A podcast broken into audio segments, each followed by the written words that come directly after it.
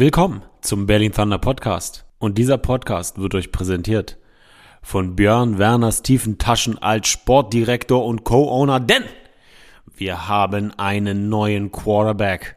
QB1 ist in der Haus und natürlich hier beim Berlin Thunder Podcast kein geringerer als Jacob Sullivan. Leute, wenn ihr Jacob live sehen wollt, unsere Dauerkarten sind jetzt online hier in den Show Notes. Es gibt zwei verschiedene Dauerkarten-Kategorien, eine goldene und eine silberne. Checkt das aus bei Ticketmaster über den Link in den Show Notes. Und jetzt bleibt mir nur eine Sache zu sagen. Feel the Thunder.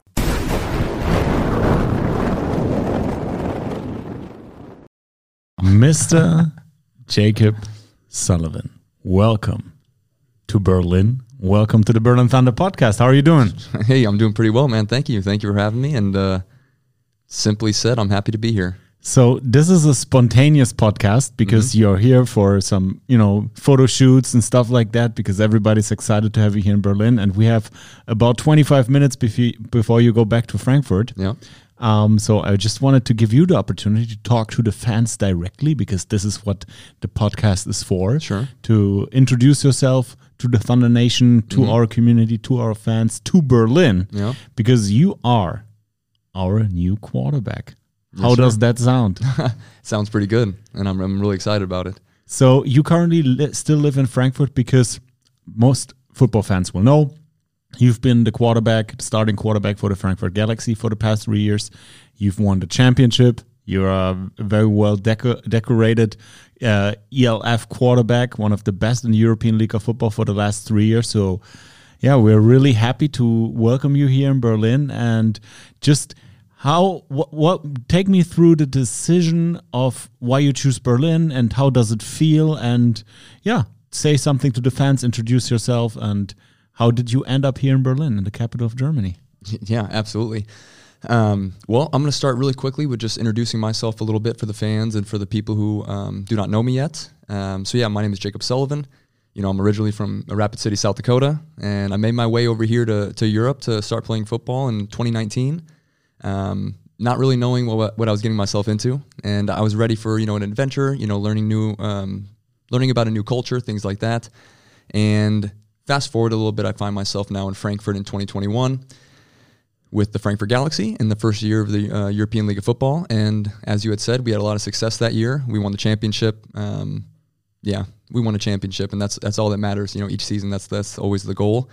And um, yeah, the last three years uh, I've been there, and I've yeah, and it's been really uh, enjoying for me, and, and I've really enjoyed my time. And and now you know this the the past two months, you know, with the decision from moving on from Frankfurt came about, and and uh, yeah, you know, Bjorn started, you know, sending me some DMs and uh, asking me what my plan was and asking me if I could see myself in Berlin.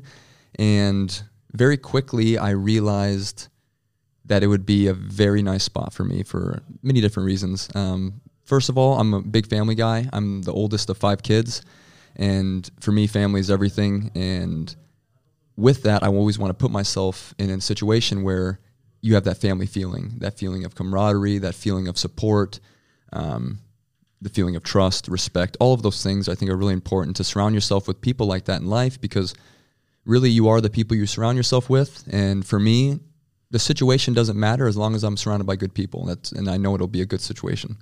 Um, so yeah, so right away I felt very comfortable in talking with Bjorn. You know, talking with, um, for example, Robin, uh, lot of the guys from the team started messaging me, and it felt really comfortable, really um, familiar because it felt family-like to me.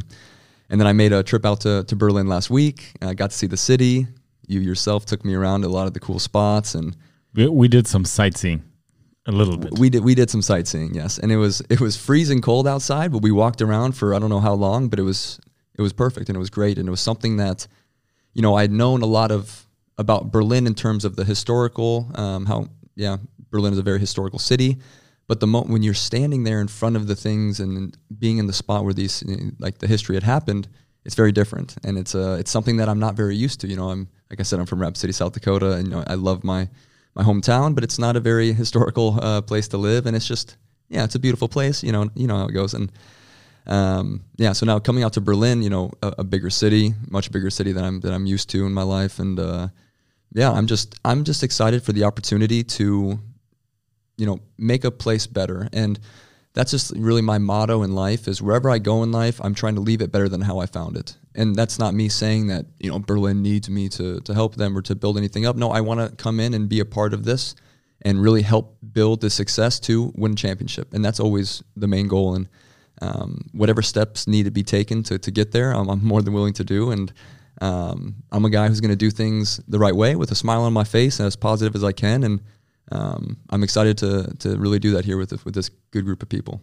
So, talking about the group of people that you played in the quarterfinal last year or last season mm -hmm. uh, in Frankfurt, crazy game yep. with an unfortunate ending. Yeah, crazy. Ending, um, actually what do you think of of the Berlin Thunder team 2023? Uh, how was the preparation for that defense? Yeah. That is pretty much the same that yeah. you're going to play with in 24. So what's what were your observation in preparing for Berlin, and what do you think of the team that you will joining? And please be honest. Like, yeah, of course. Um, what what was your opinion playing against them, and when you played against them for the first time? Yeah, sure. So yeah you know, I've been in the league, of course, uh, since the beginning, and we hadn't played the Berlin Thunder once until, like you said, last year in the quarterfinals. And I mean, over the last three years, you hear things about Berlin being the good defense. Now with Kyle, like with Kyle Kitchen signing a couple years ago here, um, you always knew that they had a game changer on defense. And of course, that's a scary thing when you're when you're playing when you're a quarterback and you have you know players on the other team who can really change the game in one play. And that's what what I knew going into that game is they had a lot of game changers on defense and we had to really take care of the football and allow because we also had a good defense in, in Frankfurt. So our game plan was really just to take care of the football and not give their offense any opportunities and not give their defense opportunities to, to change the game. And um, yeah, of course, double team Kyle basically every play. That was something that we really were trying to do and and to handle you know the other good players like um, you know uh, Ludwig, a very good player. Obviously, like Spillum, all these guys. Um, you know, you have to prepare for each player. And for us, it was taking care of the football because when you face a good defense, you just have to take care of the football. And that's going to be obviously the game plan for every week, but especially in a playoff game, especially against a defense like Berlin, who had led the league in, I think, every single statistical category. Um, you have to do things right and you have to um, be sound and, and um, yeah, execute and we gave them the ball once or twice actually. Yeah, uh, once one interception and one fumble by Kyle, and uh, and yeah, you know we made some plays on offense when when they're on the Berlin offense last year just couldn't make the plays that we were making at the time, and you know we came away with the win, but it was a, it was a tough game, man, really tough, and uh, I felt that that front seven from Berlin the whole game, and uh, I'm excited to be to be cheering for them now on the sideline. Talking about the offense that you will join, very prolific mm-hmm. pass offense. Yes great characters, Robin Wilczek, Aaron Jackson. Mm-hmm. Um, had some O line problems, which we really pride ourselves in being honest in this podcast. Sure. So Johnny was here the whole season, you know, mm-hmm. reflecting. And I truly believe the 24 team will be amazing because with your signing, I, I personally know that there will be some domino stones falling for Björn as so. a sports director. Yeah. So looking at the offense, what do you think of the of the Berlin Thunder offense 2023? I'm excited. I am very excited to join in this offense, man, because it's it's one of these offenses where it's a playmaker's paradise. You just, as a quarterback, you just get them the football and you, and you let them make you look good. You know what I mean? You get Robin the ball on a streak, whatever. You get Aaron Jackson the ball on a screen, and now he's taking it 70 yards, and now all of a sudden I have a 70 yard touchdown. And and these are things that are, are so invaluable um, as a quarterback to have around you. You know, you have a a big safety tight end with with Nikolai. You have a speedster with with Robin. You have a, a big playmaker with Aaron, and you know, the list can go on, actually. There's a lot of good players on this team that I have yet to meet, of course. Um, but those are just guys that have been highlighted throughout the year. You know, last year they had a, they all had great season. Um, and for me, it's it's nice because I want to make the simple play simple, and I want a lot of explosive plays. And we have guys who can take those simple plays and make them explosive plays. And that's that's like Tua and Tyreek right now. Tyreek's taking screens for 80 yards, and uh, making Tua look. I mean, of course, Tua still has to get him the ball, and I still uh, will always respect the screen game and things like that because the simple plays need to be simple, but they're they're always the hardest plays, and I'm telling you that. And uh, um, once the only thing that matters to me is I get the ball in those guys' hands, and then they do the rest, and that's that's what I'm really really excited for coming here. So, I had the pleasure of seeing you play many times mm-hmm. on the sideline. You know, for the past three years, yeah. I've done the stream and I've stand on the sideline watching you play. And once one thing that stands out for me is that you never give up. You never, ever, ever give up. Sometimes to your detriment because you get punched in the face, Absolutely. but you always try to make plays and you always try to extend the play, whatever it takes. Why? Who instilled that in you? What's where does that come from? Because that's a very special gift that you have. I'm not poo-pooing any other quarterbacks in the league because they also try to fight and try to extend plays. But you have a specific style, you know, behind the line of scrimmage, you know, mm-hmm. spin moves and stuff like that. You really try to extend that never give up mentality that you have in each and every single play. That's kind of like, for me personally, your signature. Sure. When did that happen? When, why? Why? Yeah. What's the reason for that? When did it start? That is so interesting. You know, I really, when you ask me that question, the first thing I think about is so my father was a high school football coach. Um, and he was, he started the program at St. Thomas More High School in Rapid City. Um, he was coach there for 25 years. And when I, I was growing up around the game, so I was always at practice. And then when I got to around seven, eight years old, now all of my friends were all at the games together. And at, at the stadium in the high at the St. Thomas More High School, there was a big field by the by the main field. So it was like the stands, and then behind the stands there was like a grass with rocks, just a, a field where all the kids would go play. And we would play the game called like kill the carrier. I don't know if that's something that you know. It's like one person has the ball and everyone else tries to tackle him. And then that guy just can't get tackled by the rest of the people. And you know, that was my game. You know, I'd have the ball and there'd be 10, 12 other kids and we would just, they try to tackle me and I, and I wouldn't let them. You know, of course, we were just little kids and we were running around. But that's really where it started. And then, you know, then I started playing and then um, I was starting to play quarterback for my father. And we had a lot of, you know, rollouts and stuff where I was in space. And yeah, and I, and I was, of course, blessed to be, you know, a, a good athlete. And then I was then understanding how to use that, yeah, that, how do I say it even? The extension of plays to my advantage, you know, and, and actually I was really bad with it because I would almost do too much, really, and especially in high school. You know, I would be able to extend those plays, and maybe I should just thrown the ball out of bounds. But now I'm I'm throwing an interception. You know, I'm making I'm extending plays to a point where it's actually hurting the team. And then when I got into college, my uh, my head coach and my offensive coordinator uh, Zachary Tinker, I still love that guy, uh, one of the best coaches I've had. He told me, um, Jake, sometimes too much is is too less, and and you really just need to understand the extension of plays will help you if you let them help you. If you don't force it, right? It's going to happen organically. Um, meaning, if you feel pressure, it's okay to throw it away a couple times because then the next time you decide not to throw it away, you can extend that play because then you know they get used to you doing one thing, then you hit them with something different. And and for me, it was always just like, okay, first and foremost, I take care of the football. Um, I give ourselves, and that's the main thing I think is I always want to put the team in a in a position to be successful. Um, and with that, sometimes it is extending plays and it is finding something that maybe wouldn't have been there if I would have just thrown it away, then the play would have been over. But I really believe that there's always something in every play. That's what I love about football is every single play in football can be an explosive play if you just make it happen. You know, and sometimes you have to do a little extra. Um, you know, and of course you have to be smart with it because you have to take care of your body. You have to take care of the football again, first and foremost. Um, but for me, it's like I really believe on every play I have the opportunity to make a play. And, and if I don't, my mindset is okay, next play. Okay, I throw it away. Okay, next play. I, I make we we score seven yard touchdown. Perfect. Next play. Let's do it again. And and really that mindset and uh, and that mentality of give me the ball, I'm going to do something good with it. And if I don't, okay, I'm going to do it next play. And it doesn't matter that I'll never be yeah too high or too low. I'm always going to be next play. So in you're 29 years old.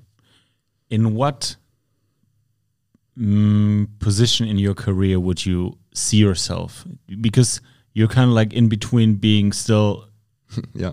youngish, but not veteranish. You know, you're like in between. So, what would you say? What What are you? In which level of your career, moment of your career, are you right now?